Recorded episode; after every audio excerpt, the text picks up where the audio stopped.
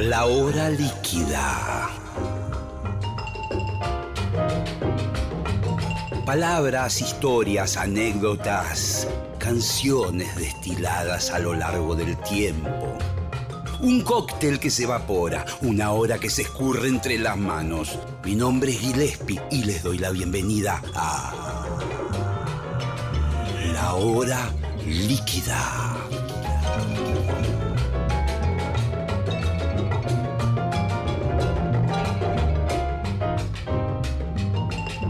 Buenas noches amigos de la hora líquida, aquí Gillespie, estamos comenzando una nueva misión y muy especial en este caso, porque vamos a conversar con un verdadero genio, una persona inabarcable, desde lo musical, desde lo conceptual, desde su forma de pensar. Es Daniel Melero, una figurita muy complicada, un desafío muy grande para el entrevistador, pero lo vamos a hacer. Así que eh, los invito a esta hora líquida con el gran Daniel Melero. De 20 a 21. La hora líquida. La hora líquida. Con Gillespie e invitados. Eh, Nada libera, todo esclaviza, ¿viste? Sí, es cierto. Eh, es cierto. ¿Qué es lo que pasa?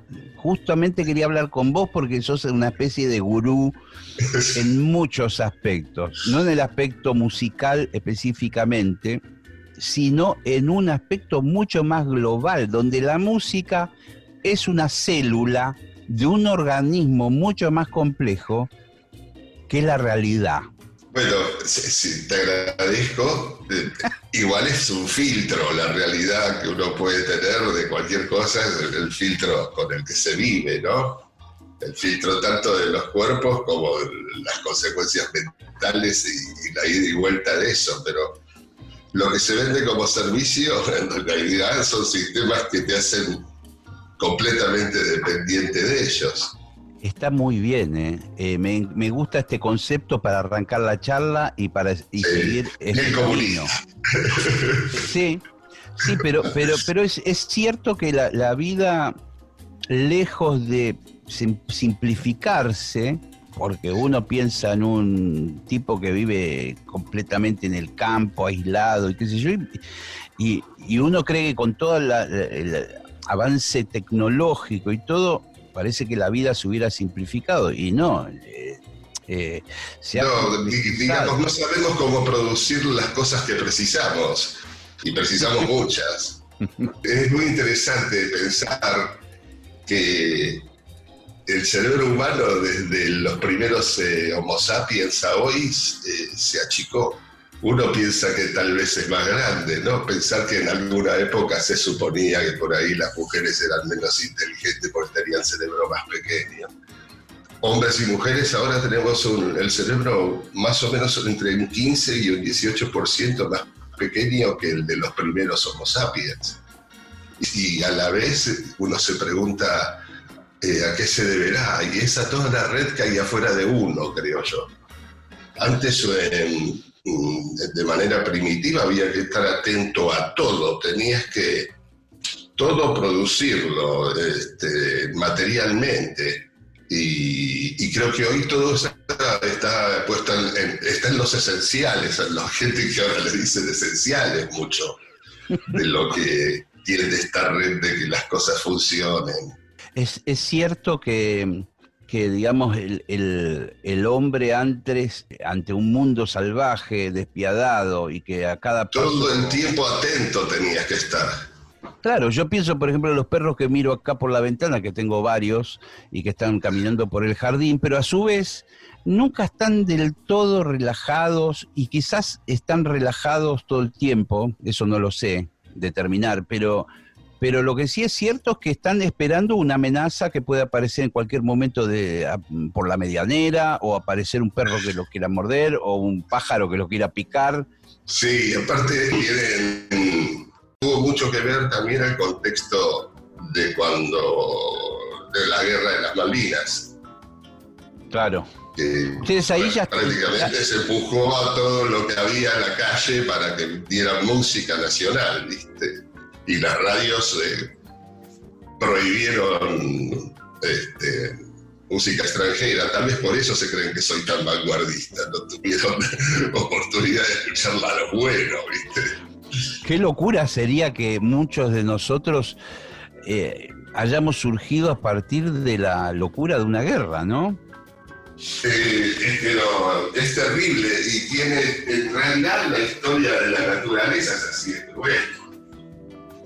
Si vos lo pensaste, un asteroide se encargó de, de despachar a los dinosaurios y lo mejor que teníamos los mamíferos era un animal del tamaño de una rata con cola prensil.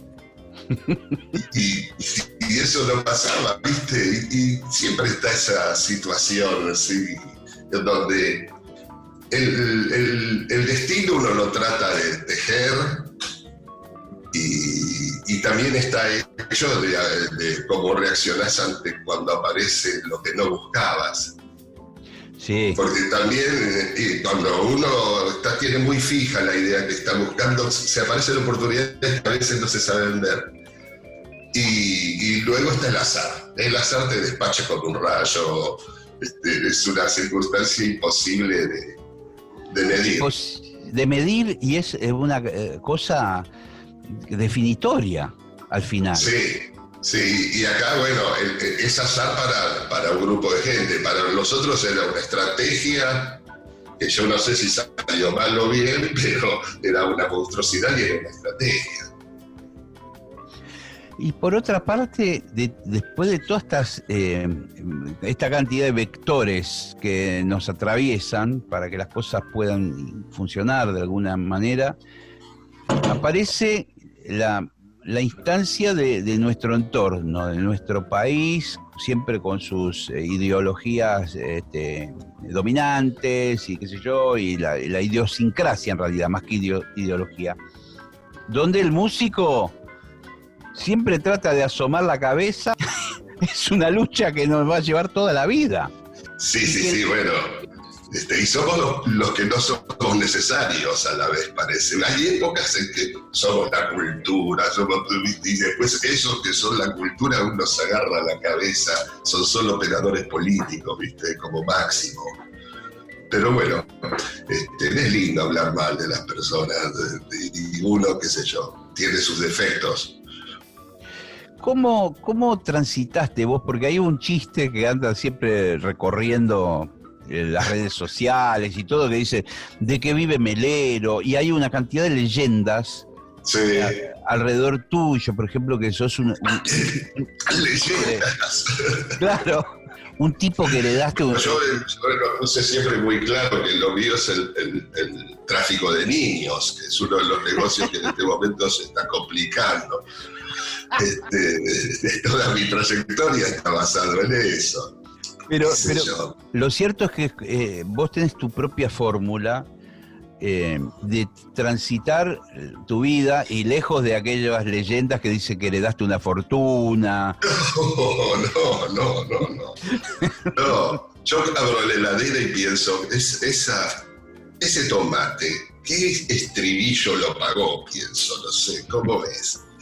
No, es la música, más bien. Y son cientos de discos. Sí, señor. producidos, este, compartidos, como tuve la suerte con vos. Sí, sí, claro. Algunos mil también. Vos eh, eh, reunís una característica muy especial, eh, pero la vamos a hablar en unos minutos. ¿Por qué? ¿Por qué? Porque llega el momento de escuchar música, hay muchos, muchas canciones que sugeriste, hay canciones inéditas. Sí, vamos a. ¿Me contás un poco qué vamos a escuchar? Mira, si mal no recuerdo, por empezar, este, hay, una, hay una canción que se llamaba, se llama Déjate querer, que es un tema que, en el año 98 había hecho. Estaba estando en Chile produciendo una banda, Canal Magdalena, me comentaron que tenían un proyecto eh, en la compañía discográfica de ellos, que era la Warner, de hacer la banda de sonido de una telenovela que todavía no estaba escrita.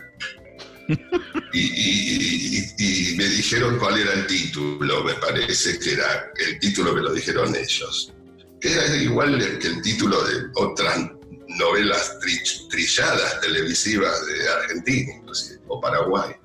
Y Déjate querer se llama la canción, yo la compuse, por supuesto que no, no quedó en la banda de sonido de, la telenovela, pero lo interesante es que me habían pedido algo con un tipo de... que musicalmente fuera algo que pudiese ser descriptivo de la, cultura de los jóvenes en los noventas. Eh, que involucrase ya la, discoteca de los 90, digamos. Y es, el tema lo hice, a mí me encanta, está en un compilado eh, hace mucho tiempo. Finalmente en esa telenovela eh, eh, Beto Cuevas cantó Trátame suavemente. no sé si ah. terminó estando una vez más la canción. Y, y eh, haciendo arqueología, Rodrigo, mi manager, eh, entre cosas mías, cajas, eh, encontró un montón de versiones de la misma canción que había hecho, algunas más cósmicas y, y me pareció que eran bonitas, inclusive no están masterizadas porque aparte les queda bien no tener esa imposición, eran más como es banda de sonido para escenas posibles, ¿no? La verdad que es una imaginación muy frondosa para algo que era una, era una vulgaridad. y por suerte o por, por lo que sea me tocó que dijeran que no y ahora se va a convertir en algo que va a estar saliendo en estos días. Te propongo escuchar esta canción. Y... Déjate querer aparte. Vos. no te puedo impresionar.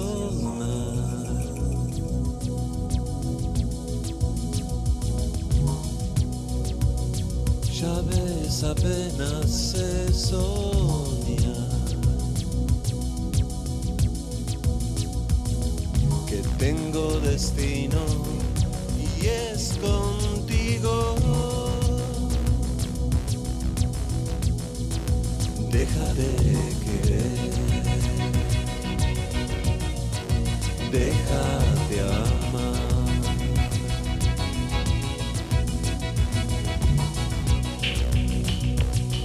Olvida las tontas ironías.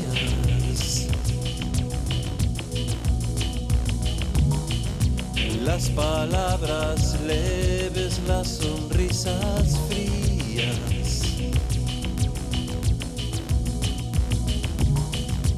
Cada día, cada noche, sin dolor y sin reproches déjate querer, déjate amar.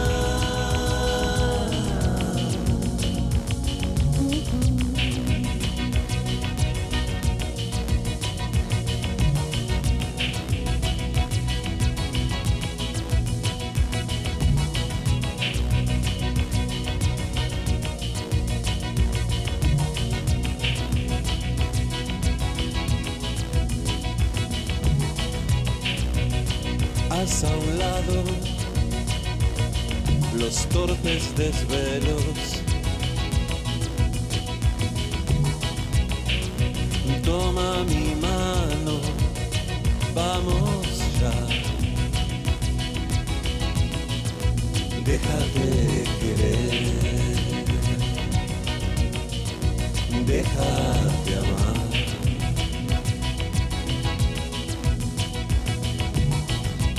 No lo trates de explicar, no se puede descifrar.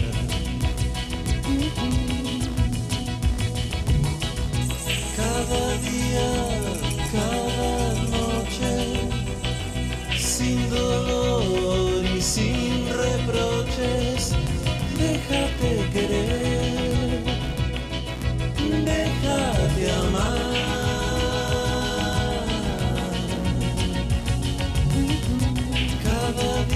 ahí en el control del estudio, sin usar la sala directamente, bien, te diría primitivo, pero de ninguna manera precario. No, sofisticado seguramente. Sí, hay que tener una, velocidad y un conocimiento de, de la herramienta, y no lo digo tanto por lo mío, sino de la herramienta, eh, viste que cuando uno está grabando en- en estos sistemas de grabación donde tu único embajador, si te descuidaste en el mundo de esos electrones que ves en la pantalla, es un mouse, estás mezclando de a un dedo, ¿viste? Es, es peor que tocar un sintetizador monofónico. Y nada, Yo debería recuerdo- tener filmado la mano de él mientras yo tocaba. Recuerdo que, que con ese instrumento, ese sintetizador, Sí. vos tenés eh, una, una relación muy especial, porque es como una orquesta para vos. Y en aquel momento que teníamos alguna actuación nosotros juntos, eh, tenías que hacerle un Ah, yo lo service. usé, sí. Claro, tenías que hacer un service al aparato y qué sé yo, y solo aceptabas aparatos similares. No querías ningún teclado de última generación ni nada. No, no, no, no, no, no, porque eh, ese tie- tiene un tipo de sonido que para mí es muy rico, es un sintetizador que puede hacer carácter muy distinto a otros según como, y a la vez es sencillo y justamente está todo ahí a la vista, no tengo que entrar en, en un menú y empezar a buscar cosas. Claro, no, claro, ahí. porque vamos a contarle... ahí a mi disposición, si lo sé ajustar más o menos, después eh, seguís. Vamos a contarle a los oyentes que es un tipo de aparato, es un Korg de los primeros. No, es un Yamaha. Es un Ah, un Yamaha, sí. Japón con, con perillas. Con perilla y aparte con el eh, vos vas sintiendo cómo modificás el sonido. Sí, lo conozco, por eso para mí era tan importante que tenía que ser ese, porque lo conozco. Y a mí me parece, viste, así como te decía, que aprecio mucho el que conoce su herramienta, aunque sea algo que tan pequeño como este aparato, o como la- el, el que profundiza de una herramienta generalmente logra algo aunque sea limitada. Y es más, es, más fácil lograr algo con herramientas limitadas. Lo ilimitado puede llevarte a demasiado a lo que querés hacer, pero que te lleven a lo que querés hacer, a tu mente en realidad. Cuando uno en realidad cuando hace música quiere otro lugar de uno. Estaba pensando en simultáneo eh, cómo debe haber sido tu paso, porque vos sos así, algunos han, te han este, catalogado como una especie de alquimista del sonido, otros dicen que sos como un científico, otros Como un que, perdón. como un científico, Ah, un tipo que sí. analiza la música, tiene una oreja sofisticada, una cabeza muy sofisticada y, y como que atraviesa la música por ese cerebro. Pero en algún momento vos estuviste, y, hoy por hoy la figura de Cerati siempre es cada vez más este, emblemática de nuestro rock y- y, bueno, ha entrado como en el gran libro de la música latinoamericana. En un momento vos pasaste de ese mundo al mundo mainstream, donde a trabajar con Gustavo, en el mejor momento de él, quizás, de más popularidad, y con un montón de gente atrás, eh, con intereses económicos, ambiciosos, Sí. discográficos, representantes, productoras. ¿Cómo, Sí, cómo lo que yo llamo la pirámide invertida, donde abajo está este, soportando toda esa pirámide una persona ahí. Claro, ese Y ninguno- arriba está, te- termina, viste, no sé, en productoras y compromisos y gente, una empresa, sueldos, todo, y el artista está ahí viendo si hace un disco, viste. Eso pasó en la época de Colores Santos. Yo creo que para, no, no sé, eh, Colores Santos igual Igual, igual peor fue Nosotros Soda, jugábamos con la música, así como con Diego te cuento eso. eh, estábamos jugando con la música eh, que estábamos haciendo. Algunos temas de- fueron a parar a, a discos de soda también. Y no lo hubiéramos publicado si no nos parecía que, que Gustavo sa- sabía ubicarse en el mercado muy bien y, y- y, no sé, el, el disco, si lo pensás igual así eh, como es, era número uno. Sí. Después vino El amor después del amor y ese fue el. Claro, pero fueron- fueron contemporáneos. Realmente popular, sí, salieron así. Lo que pasa que, bueno, el, el am- el amor después del amor es, un, es una obra eh, y una producción, sobre todo como las grandes megaproducciones con millones de músicos, arreglos como Sí, sí, sí, este es otro tipo. De, de- de todas maneras, más, a- más allá de la cantidad de música- músicos que tengas, eh, creo que lo fuerte en Colores Santos es eh, que probablemente tal vez tenga esta sonoridad tan hermosa porque está hecha por pocas personas también. Sí, sí, señor. esa música, ¿viste? Porque de vuelta, si no aparece ese universo de los arreglos, sino, Sí, por eso, y por acá eso decía. texturas, ¿viste? Hay una amplitud en el disco que es muy bello, muy bella. En realidad, cuando Y- yo dije colores santos, eh, ahora que estoy pensando, me estaba refiriendo a Soda. El momento que... Eh, eh, sí, sí, bueno, digamos, además de canción Ahí- original, yo ya- ahí hay un quiebre y bueno, creo que me llamaron para tener ese rol dentro de la banda. Sabes que antes te había querido decir algo que se me olvidó y es que eh, tal vez cuando yo aparecí en, en escena, eh, es medio complejo, ¿no? Más vale que no. Pero Dale, digamos, dale. no estaba bien visto pensar sobre música en la- entre la gente que tocaba. Esa idea, o sea, estaba la música, te gustaba, no te gustaba, te gustaba tal cosa. Era raro que viniera uno que aparte por ahí te caía con grabadores, con, no sé, una caja de ritmo o, otro- o una guitarra, que siempre he tocado guitarra, pero como toco guitarra, digamos. Sí, es cierto que el rock... Era raro que venga uno que, que pensara sobre la música. El rock era como muy, muy visceral. Y Gustavo, con Gustavo, que ya eh, mucho antes de que ellos eh, tocaran por primera vez como Soda, eh, siempre, eh, Gustavo siempre mostró mucho interés por esa faceta mía, inclusive por mi uso del, del sintetizador este famoso. ¿Y, y cómo fue meterte en esa maquinaria que ya eh, vos entraste como a ensamblar un Yo, entre ellos yo me sentía cómodo, más allá de que después empecé a ver que había muchas tormentas ahí, pero que yo formaba parte de, de una nueva molestia, eh, pero no era la principal. Y es más, creo que, que funcionaba mucho más como una mayonesa yo en un momento entre ellos que, que como un ingrediente que estaba Claro. alterando mal la relación. Ayudabas- Me refiero a las relaciones interpersonales. ¿eh? Ayudabas a fusionar... Hasta eh, yo creo que, sí, que igual hubo un momento que para mí era un, un lugar que me resultó suficiente, eh, todo, toda esa situación y, y me gusta la palabra otros caminos. suficiente. Me gusta la palabra suficiente.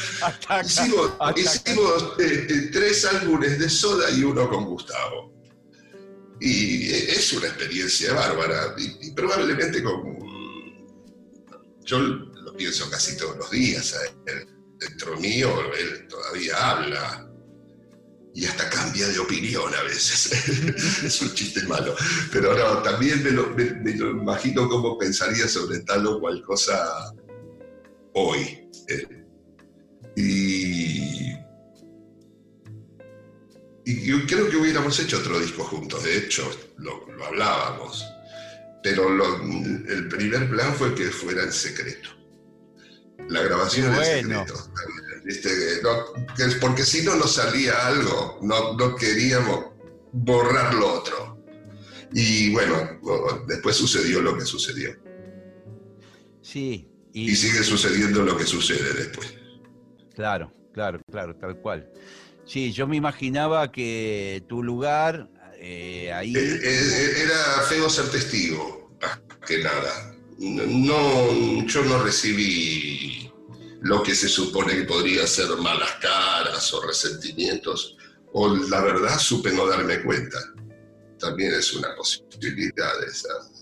La considero una habilidad a veces. Un día me contaste una, una anécdota personal que, quizás la contaste. Si es personal, No, no, pero no, pero es contable, es contable. qué bien. Eh, eh, que, eh, que Soda estaban en, en una vorágine de una gira y a vos te tocaba nada más ni nada menos que terminar la mezcla eh, Ah. en un disco sin ellos, Sí. sin la opinión de ellos, solo. Si ellos se fueron a pasear a Epcot. En Florida. Sí, estábamos en Miami, en los estudios Criteria, un, est- un- un estudio, unas proporciones eh, Sí, ahí grababa toda la. alucinantes. Sí, Sí, toda lo la- vi, sí, grabaron ahí Mi Claro. fiebre de sábado por la noche, ponerle para nombrar alguno, no un disquito. Este, y sí, me- eh, quedé, quedé mezclando y después masterizando el disco. Y además fue la primera vez que hice un mastering para alguien. Y aparte con la Era, expectativa. era canción animal. Claro. Con una expectativa brutal de todo el mundo. Sí, y, y música ligera también, eh, digamos, estaba planteada la mezcla, pero un tema tan sencillo eh, se había imposible de gobernar y ya así mezclarlo vos, ¿viste? Y lo- lo- la verdad es que fue muy fácil de mezclar en ese ratito que lo hice una tarde.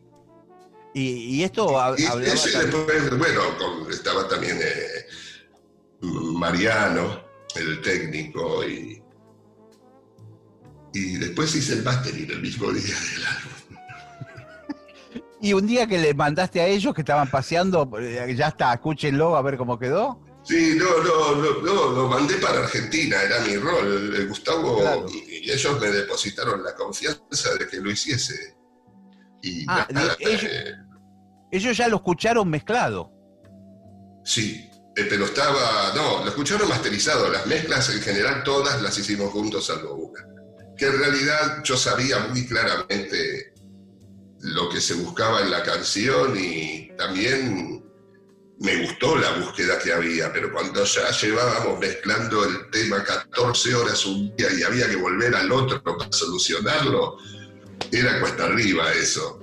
Y, y cuánto iba a durar? Ya llevaba como 24 horas la mezcla, ¿viste? Y nada, la gente se tuvo que ir de vacaciones porque no daban más, era una piedra ya el tema. Después, vos fíjate, se convirtió en un diamante, ¿no? Pero En un diamante. sobre todo por la, por la performance. Era imposible mezclar mal esta canción. Lo que sí me acuerdo es que cuando llegó el mastering acá, lo llamaron a Gustavo, que estaba en Estados Unidos. Yo, Para quejarse. El presidente de Sony le dijo literalmente, Melero te arruinó el disco. No. Y Gustavo, sin, escuchar, sin escucharlo, le dijo que, que si yo le había mandado algo, eso era el disco. Muy bien, muy Sí. bien. Porque ahí Sí. empezaba una secuencia que había que empezar a mezclar todo de nuevo. O sea, No, no, no, no, no. ¿Qué va a ser? Tan- aparte, eh, como chiste siempre decía él, tan mal no lo podías haber hecho, me dice, con que hicieras un poquito ya estaba bien todo. Aunque siempre valoró eh, algunas diferencias de sonido que hubo. Y nada, ahora, es buen disco. Salvo un tema, creo que es todo bueno. el presidente de la compañía después se dio cuenta que estaba muy equivocado. Él. No, después nos mandaba a los camarines eh, ramos de, de rosas, cosas así. Y venía firmado por él en la tarjeta y decía, que sigan los éxitos. Y nada, se convirtió como en una frase que se decía cada día casi después, que sigan los éxitos. Qué, maravilla y qué, qué buena, qué bueno saberlo. Todas estas cosas de primera mano, con vos que estuviste ahí. Y Sí, haberlo vivido Sí. fue también muy emocionante. Daniel, se nos fue la hora líquida, mi querido amigo. se, se- se escapó como el agua en psicosis eh, con la sangre. Bueno, Esto, esto va a ha sido meritar. un gusto una vez más y eh, gracias por todos los halagos que... Nah, vos sabés que te admiro y que siempre Sí, pero quiero. gracias. No, no. Es difícil aceptarlo sin decir gracias. Y Ahora hay que- ser agradecido. Y, y que cuando nos, nos vemos hay unas charlas que son interminables porque hoy por hoy no hemos tocado un montón de temáticas que... No, nos quedamos re cortos, ¿viste? Y esto por hablar de si, eh, si el asunto Silvia ni no nos llevó medio programa al final. Algún día eh, tenemos que ver la trama Bowie más detenidamente. Sí, y de parte Esa es tuya. hermosísima. Este con Ferry ya no está más, este que venga. Gran hombre. Va a haber un segundo Todavía Es otra capítulo. persona que pienso casi todos los días, aunque no lo conocí. Ah, mira vos. Todavía sí, todavía eh, descubro conceptos que no veía eh, en la bestia esa. Este, bueno, disculpa todo. enorme.